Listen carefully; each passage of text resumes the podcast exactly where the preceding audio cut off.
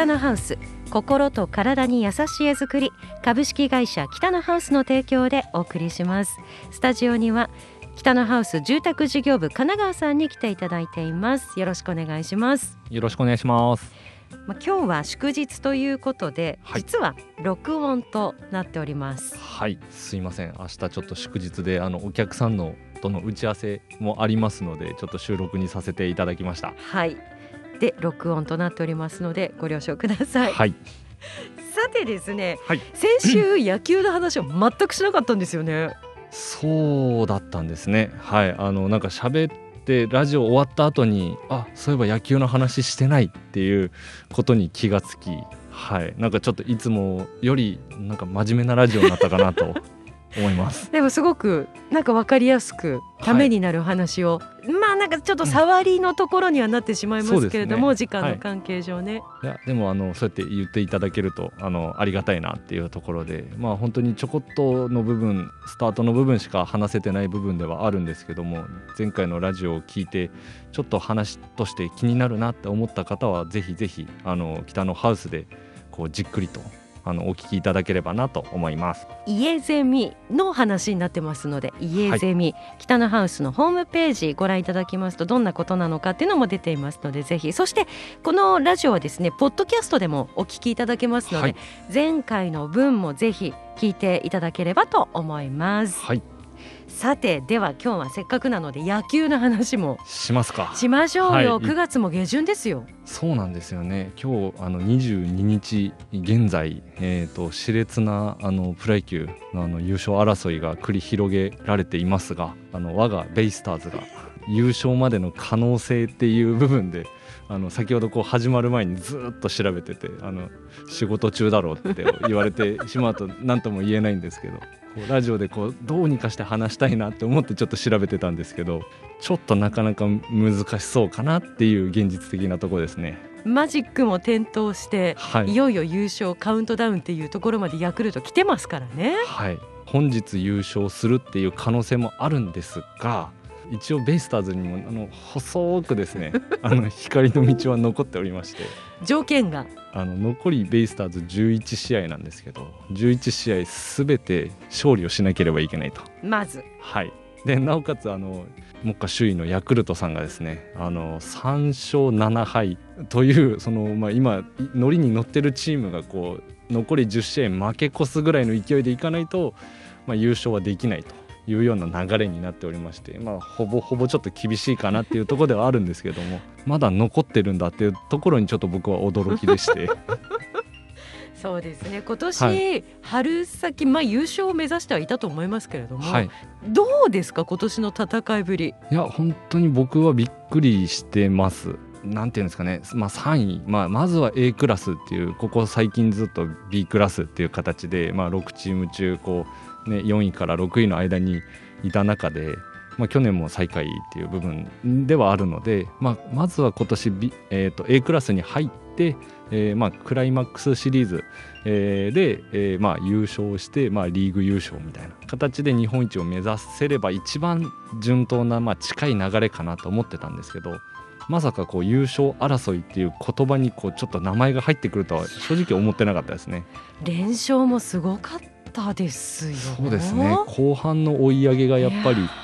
すごかったのかなっていう、うん。まあ、今年ヤクルトもすごくスタートから前半戦から強いっていう形ではあったのでもう本当に一強みたいな形ではあったんですけど、まあ、ちょっとゲーム差としてはなかなか縮められないこう2位に上がってからですねなんか苦しい時期が続いたかなと思うんでなんすけど。か見えたところで負けが続くみたいな、ね、そうなんですよね。まあ、ただそのしあの B クラスからずっとこう A クラスの2位まで上がってくるあのその勢いだけでもやっぱり今年はベイスターズあるのかなとは思うので、まあ、あのゲーム差をちょっと覆すってなるとなかなか難しいところはあるんですけどやっぱりこう最終あの後半戦のところで少しまあ足踏みをちょっとしちゃったかなっていうのはあるんですけどね、まあ、最後までこのまま2位でちょっと駆け抜けてほしいかなと思いますね。うん、そうなるとクライマックスシリーズもね。そうですねちょっとこうまあ初戦有利になってたりってアドバンテージもあったりするので、うんまあ、その勢いを保ちつつヤクルトをこう撃破して日本シリーズにっていうところまでちょっと見たいなって思いますね。そそうなった時の番長を見たい気持ちもあります。見たいです。はいそうですねあの、まあ、横浜の優勝ってなるとそれこそあの番長がうん。投げてた時に優勝した以来なのでもうそこからってなるともう23年ぐらい経つのかな？1999年だった、あ。はい、になるんで、はい、そうなると次監督で優勝ってもうひとしおですよね。本当そうだと思いますね。なのでなんとかあのその夢が叶えばなと思いつつ、まあ、ベイスターズ一ファンとしてはそれを見たいなと思いますね。ねえ、そうかもいよいよそんな時期ですよ。そうなってくると、はい、まあ次ははいドラフトの話題もですよね。そうですねあの日本シリーズとクライマックスシリーズと並行してあのドラフトの話題が上がってくるかなって思います。ね。え、はい、だって毎回注目してて高校生のうん。選手に注目してて、ではい。そのままじゃあ次はプロなのか大学なのかっていうところも見極めつつ追いかけますもんね。そうなんですよね。あの僕の、まあ、見方もちょっとどうなのか特殊なのか結構皆さんやってるのかなんですけどそのまずこう今年甲子園で活躍した選手が、まあ、プロ志望届を出すっていうのはもう一つのこう楽しみなんですけど例えばその選手が有名な選手とか僕がいいなって思った選手がじゃあどこに行くんだろうってよくいつも見るんですよね。でこう大学に行くとやっぱりこう強い大学のあの野球部に入ってで何年間かして、えーまあ、ドラフトで帰ってきたりっていうこう楽しみ方っていうんですかね。それが実は今年あの大学生のドラフトにもこう結構注目をしてまして、はい。あの今僕がずっとこうラジオで言ってるネオ君だとか、まあ、吉田康生選手もそうですしあのその代のプロに行かなかった組っていうんですかね大学組が今年こうその世代が、えー、とちょうど大学のドラフトにかかる年になります。いよいよ。はいいよいよなんですよね、いや志望届もチェックしてるんですもんねもう。もちろんチェックしました。はい。そうですね。あの当時のこうなんていうかな、ネオ君とか藤原君とか、えっ、と日ハムに入った柿木投手とかの世代ってあの大阪桐蔭のなんかプラチナ世代って言われてるのかな。その世代のキャプテンだった中川君っていうサードの子がいるんですけど、その子が今早稲田大学でキャプテンをやってて、ドラフト志望届が出てたりとか。でまあ当時の高校甲子園かのあの常葉菊川高校の奈良間君っていうショートの選手がいるんですけどこうすごく豪快なバッティングをしたりだとか守備に関してもなんていうんですかねこう昔の型にはまらないこうすごく柔らかい守備っていうんですかねあのこうプロ並みのグラブさばきというかそういう選手だったんですけどその選手も今回あのドラフト志望届がこう出てるということでもうもううーんって感じですね。本当そその通りです。一体、はい。その行く先は？どこなんだろうっていう部分ですね。いやまだ締め切りまではありますけれども、たくさんの選手がうん。志望届を出してはい。でも実際には何人ドラフトにかかるのかっていうことを考えると、なんかこうあのよくこうドラフトの日にあのテレビでもこう放映をしててドラフトがかかるかどうかっていう部分でこう何て言うんですかね記者会見席みたいのを作って待ってる中でこうドラフトの電話が鳴らないっていうなんかあのもどかしさというか。うん、なんかこうショックというかなんかこうああっていうなんとも言えない気持ちになる瞬間でもあり、やっぱりこうプロになれるっていうのはそんだけの人数がいても一握りなんだなっていうのはよく感じますね。ね、でプロに行ったとしても一軍で活躍するっていうのはまたそこからなんですよねなのでどんだけこう階段をこう上がっていくかっていう部分を考えるとこうプロになるまででも本当途方もないあの階段の中でプロに上がってからもやっぱりこう一軍で常に活躍するってなるとすごく難しいのかなっていうのは思います。ねえ、うんかドラマがありますよね。いろんなあの本当一人一人になんかドラマがあって本当はもう全部見たいぐらいなんですけど本当そうするともう応援したい選手ばかりになる。そうなんですよねそこからこう見ていくと今度また本当にプロ野球入った時に1打席こう試合に出るだけで本当にこう感情移入しちゃうというか。ちょっと親戚気分みたいな。そうなんですよ。それはすごくあるので、まあ、あの本当に野球の楽しみ方っていろいろだなって思います。確かに、まあ、純粋にね試合が楽しいっていう方もいらっしゃるでしょうしね。どんな楽しみ方をするのかそれぞれではありますがはい。人なので。そうですね。ね。はい。ドラマを見ながら応援していきたいと思いますがまずはまあ今年の優勝がどこなのか。そうですね。パ・リーグはソフトバンクかとは思いますが、そうですね。ただこうヤクルト、まあ、セ・リーグは、まあ、ヤクルトうんなのかなっていうとことまだヤクルトってこう言い切りたくない。ただこの放送を聞いた何時間か後にはもしかしたらもう胴上げがされてるかもしれないですし注目したいですね。そうですね。はい、はい。それから私あのワールドベースボールクラシックがいよいよ来年あそうなんですね。来年だ。どそうなんですよ。うしよう。世界大会で盛り上がり、えー、時間ないですね、えーえあのメンバー選考。そうだ。ね。誰を選ぶかね、神奈川ジャパンのね。はい。何の話か。いやもう僕の中ではもう危機感しかないですね。はい。面白すぎるよ。ありがとうございます。面白すぎてびっくりしました。はい時間ないって言うと思わなかっいやあの本当に率直に思ったのは本当に時間ないなっていうこう誰選ぼうかなっていうのが一番先に来ました、ね。た。面白すぎました。ありがとうございます。いや楽しいはいので、まあそんな話も来年はねはい。できれば。今からちょっと少しずつリサーチをかけて、まあただ来年ってなるとまたシーズンが変わっちゃうので。今の勢いそのまんまかっていうとなるとうーん選ぶの難しいかなって思いますね。本当にいやでも2月のキャンプからちょっと見たいですねこれは。ねでしょう。はい。まああの一次ラウンドがはい日本プール B 東京プールなんですけれどもはい日本韓国中国オーストラリアで予選の勝者ということで3月9日から。あ3月9日です。3月です。であれば2月のキャンプは見れるってことですね。そうですそうです。わかりました。でその後3月15日から準々決勝。はい。でそこから先に進んでいくという形になっていますので3月はもう丸ごと楽しめるそうですね。感じですかね。はい。そうか。2月はしっかりといろんなニュースを見てちょっと先行しないといけないですね。そうです。いやでも楽しみですね。ね。来年来年の3月もう早く来てくれないかなでもその後またレギュラーシーズンどう戦うかっていうところも。そうですね。そこになるとレギュラーシーズンになるとやっぱりこうピークをどこかしらこう世界大会に持っていくとそ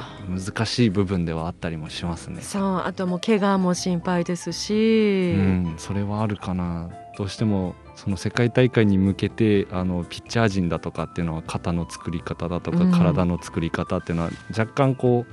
うワンシーズン早くワンクールっていうのかな早くなっちゃうと思うので、うん。そこからじゃあレギュラーシーズンに戻りますよってなったら調整の期間だとかっていうのは難しいなと思いますね。ねえ。もうこの話ずっとできますね。今日はあの前回してないので。これでいいかみたいな。いやそんなわけにはいかない。ので、はい。さてじゃあここからははい。北のハウス、お家の話をしていきたいなと思いますけれども、はい。まあ、冬が近づいてくるシーズンなのではい。今のうちに基礎着工っていうことも多くなる時期ではありますか、そうですねあの、まあ、なるべくであれば、えー、と書かれる物件に関しては、えー、とやはり縛れだとか凍結っていうのが入る前に基礎着工できる方が、えーまあ、工事としてはスムーズかなと思いますね。まあ、真冬の工事っていうのもあの全くできないわけではないんですけども会社さんによってあの考え方は異なってくると思うんですが、まあ、基礎を打つ場合にはあのテント養生って言って、えー掘ったところに全部こう鉄骨をかけて、まあ、鉄パイプかみたいので、えー骨を作って大きなテントをかけるんですよね。うんでその中に、えー、とヒーターだとかを入れて、えー、と温度管理をしていくっていう形が今の、まあ、技術では取れるので真冬の基礎っていうのも、えー正直することは可能なんですけどもやっぱりお金が費用がかかってしまうので。今高くなってますよね。そうですね。もう燃料から何からあの本当に高騰している、まあ、ご時世ですので、まあ、そういった部分ではなるべくあの会社としても必要経費っていう部分ではかかれる物件に関してはなるべく10月ぐらいにはかかりたいかなっていうところではありますね。うんうんうん、もう今のうちにお引き渡しってお家ももちろん今この時期もありますよね。はい、そうなんです。あのちょうどですね、えっ、ー、と来週の月曜日ですね。えっ、ー、と一件僕のあの担当させていただいたお客様にはなるんですけども、うん、朝からですね、えー、お引き渡しをさせていただきます。ちょっと改めてお引き渡しの流れを、はい、そうですね。あのお引き渡しとしてもですね、まああのまあ、すぐこう鍵を渡してはいどうぞっていうわけにはいかなくてですね北のハウスであれば改めてこう保証の説明ですとかあとは冬のお手入れだとかこれからの住まいの、ま使い方っていう部分の注意点をお話しさせていただいたりですとか、まあ、最後のこうお引き渡しので生産書のやり取りですとかそういったまあ事務的な流れあとはお家に対してこういうことを気をつけてくださいね。であとその他に関しては各まあメーカーさんですとか、えー、設備屋さんが来ていただいて、えー、と実際に使う暖房器具ですとか調理器具ですとかそういった部分の、えー、と取扱説明っていうのを含めると大体うちでは1時間半から2時間ぐらいお引き渡し式としてお時間をいただいてますね。でもそこからいよいよお付き合いが始まるっていうことですもんねまた。そうですね。はい。どうしてもこう住宅を建てる上で、まあ、半年間だとかプランとか土地探しってなるとすごい1年がかりのあの期間っていうのはお付き合いさせていただくんですけどあの住宅っていうのはこう、まあ、建てて終わりではなくあのメンテナンスですとか、まあ、建ててから12年が一番こうなんだろうな歪みだとかっていうのが出やすい時期になりますんで、うん、本当にお引き渡ししてから本当のお付き合いのスタートっていう形でですねスタッフ一同対応させていただいております。定期的にお宅にこうご連絡をするってこともあるんですか、はい、えーと、もちろんあります。あの冬場ですとどうしても暖房だとかっていうのは使ってみないと何ともその使い方ですとか分からなかったり、まあ、一度その先ほど取扱説明っていう部分で暖房はこうやって使いますよってお話をするんですがやっぱりこう使ってみて分からないこととかあったりするので冬場のお引き渡しの時は定期的に連絡して暖房の具合どうですかとかこううまく使えてますかとかっていうお話を営業からさせていただいたりですとか、あとはまあ夏場でしても結構こう頻繁にご連絡させていただいてなんか不具合なとこないですか？とかお困りのことないですか？っていうのは各営業から連絡させていただいております。そうなんですね、はい、そしてなんかあの記念日とかはい。にもまたご連絡っていうこともあるんですよね。そうですね。えっ、ー、とまあ5年と10年と20年っていう部分で、うん、えっ、とまああのお引き渡ししてからのお客様にはこうプレゼントをお送りしたりですとか、うん、えー、そういった部分で本当に長いお付き合いっていう形ででも結構お客様も忘れててなんか届いたけどって言われて いや実は10年なんですってお話したらもうそんなにっていう方もいらっしゃれば僕としてはなんていうんですかねしょっちゅう会ってたりするのでそっか。そうそんなに年数経ってないような感じするけどいやでもまだ56年ですもんねって話したらいやもう来年で10年だよとかって言われて、えー、えっていう感じで僕がこう時間の感覚を忘れてしまう時もありますし。そのぐらいお客様と近くずっとつながっているっていうことですもんね。うん、っていうことがなんか多いかなと思いますね。うそうなると気軽に頼めますよね。お客様側からすると、うん、ちょっと神奈川さんここ見てほしいんだけどっていう、はい、あのそう言って言っていただけるのが一番あのお客様からしても頼みやすいかなと思うので、うん、本当にそういった関係ができてるのが一番こう、まあ、会社にとってもお客様にとっても一番いいのかなと思いますね。そうですよね、はい、であの今私ふと思ったんですけども、はい、いろんな光熱費とかが上がってきている時代において、はい、今の暖房とかって何を選択する方が多いですか、うん、えーとですねこれに関しては正直何が一番いいっていうのはなくて、うんまあ、お客様のライフスタイルですとかあとはその寒さ、えー、暑さの感じ方って人それぞれあ感覚です、ね、そう感覚が変わってくるのでそこをヒアリングしながら暖房器具を選定させていただくってことがあったりだとか、うんうん。まああのまあ、最近はお家の中の、まあ、掃除だとかも含めてこうなるべく暖房器具を出さないようにあの床暖っていうのを北のハウスでは結構こう推奨させていただいてて割と床暖のシェア率としたら大体7割8割ぐらいかなっていうとこではあるんですけど、まあ、あとはお客様のお仕事ですね。例えばこうどうしても床暖だとかパネルヒーターとかってなるとあのお家の中が常にこうほんわかあったかいような感じになるんですけど例えば外仕事してきてもう体がこうキンキンに冷えた方、まあ、家の中入ってきてあったかいんですけど、うん、やっぱりまだ足の先がこうかじかんでてとか、で、まあ、僕もよく冬実家帰るとあの何の気なしにストーブの前行ってわかる。ちょっとこうあちちって言いながらもそこにいたりするんですけどやっぱりこうあのやっぱり外仕事してきてもう急激に一気に温まりたいとかってなるとやっぱり灯油のそういったストーブ。確かに。炙りたい。そうそうなんです。本当は炙ったらダメなんですけど、ね、本当に炙りたいっていうのは本当そう。なっちゃいます。寒い時はね。そうなんですよね、うんうんうん、なのでまあその癖なのか今賃貸で僕住んでるんですけど、まあ、あの蓄熱暖房機っていうあの中にこうレンガが入っててって結構触ると熱いんですけど、うん。その名残なのかあのストーブの前にこうずっといて、ちょっとこう手を当てながらあっちってなったら離してみたいなのを。同じ。本当ですか？いつもやってて。本当はなんかストーブ家に新築する時ストーブあった方がいいのかなとも思いながら、うん、でもまああのなければないでなれるんでしょうけど、うん、やっぱりこう熱源が見えてると安心するんですよなんかね、ね、色もありますけど、まあ、はい、蓄熱暖房機は見えませんけど、はい、近くに行くとほわっとする。その暖かいのに集まってしまうんですわ、ね、かります。わ、はい、かります。そうかじゃあどういうライフスタイルで暮らしてきたのかっていう暖房をどんなものを使ってきたのかっていうのもありますね、うん、ありますね。やっぱり今、まあ、熱源で言えば、えーと、電気ですとか、うん、まあ、灯油ガスあとはプロパンガスと電気のこうまあ合いの子ってんですかね、まあ、合わさった、うん、あのハイブリッド暖房っていうのもありますし、うんうんうん、あのいろんな種類、まあ、エアコンの暖房だとか全館空調っていろんな暖房の種類はあると思うんですけど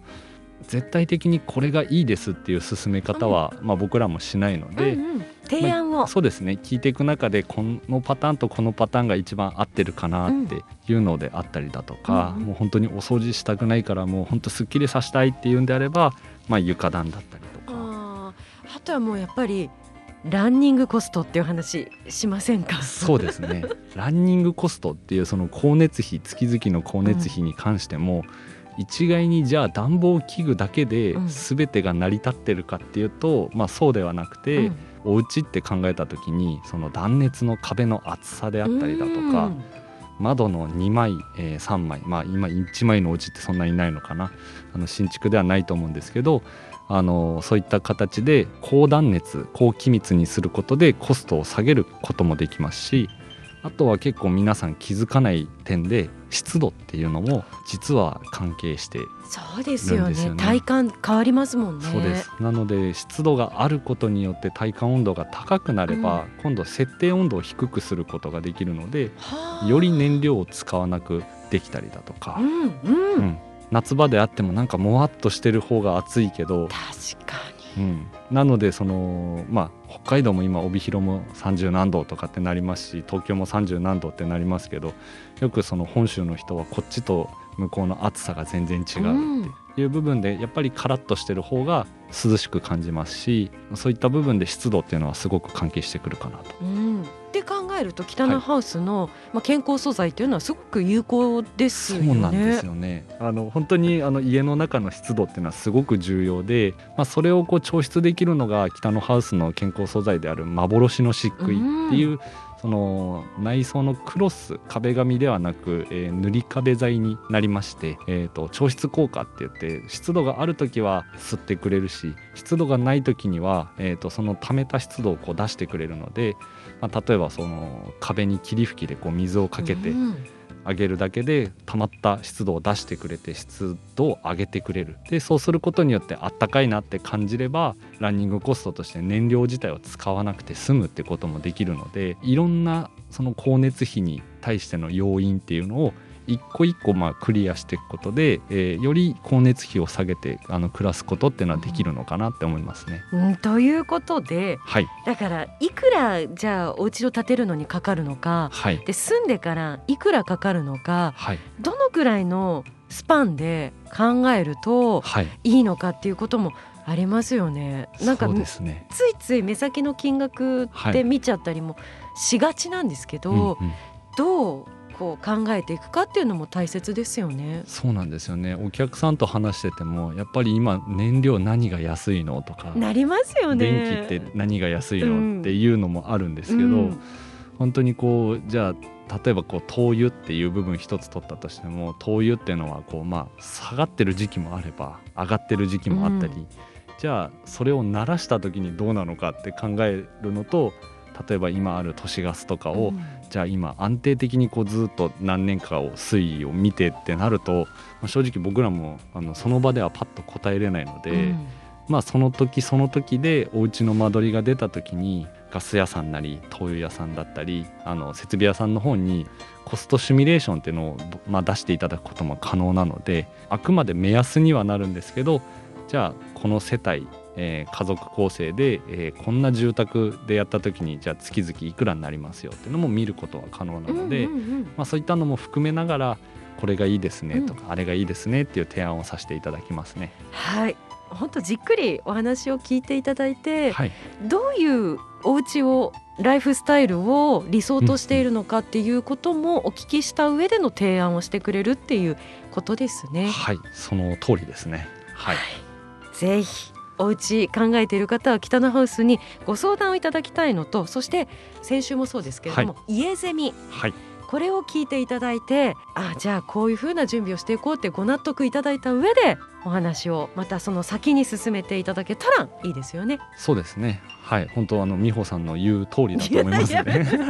とんでもございません、はい。ぜひ北のハウスまずは家ゼミはい、お問い合わせいただきたいと思いますし今見られるお家としては？そうなんです。えっ、ともう今日23日になるのか。えっ、と23日、えー、24、えー、25日と。あと残り3日間しかないんですけども、えー、と北のハウスで、えー建てていただいた、えー社員のお家を公開しております。はいえー、と三日月の家の見学会と題しまして築8年になるんですかねのお家をちょっと特別にというか期間限定で大公開させていただいてますので、まあ、多少ちょっと生活感というのは出てしまうかもしれないんですけども、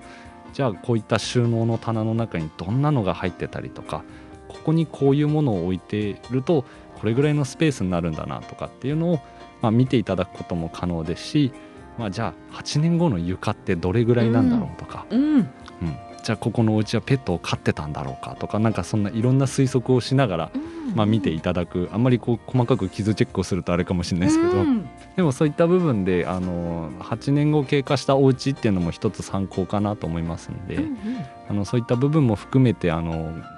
ご来場の予約をいただければなと思います。はい、ぜひお電話をください、お電話でご予約いただきたいと思います、まあ、新築じゃないからこそこうなりますよっていうのを実際ご覧いただきながらじゃあ今だったらこうできますよっていうお話もできますしね、そうですね、うん、ぜひお問い合わせいただきたいと思います。北のハウスホームページがあります。とってもわかりやすくてこれまでどんなお家を建ててきたのかっていう事例なども載っていますのでじっくりご覧いただければと思います。今週もスタジオには北のハウス住宅事業部神奈川さんに来ていただきました。ありがとうございました。ありがとうございました。北のハウス心と体に優しい家づくり株式会社北のハウスの提供でお送りしました